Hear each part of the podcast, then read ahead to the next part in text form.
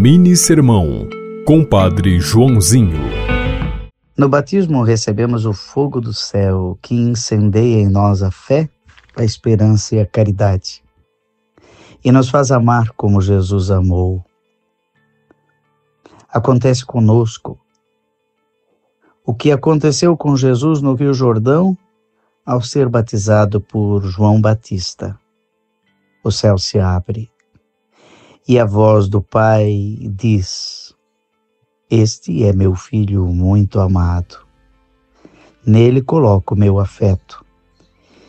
E o Espírito começa em nós uma obra de edificar Jesus em cada dimensão do nosso ser.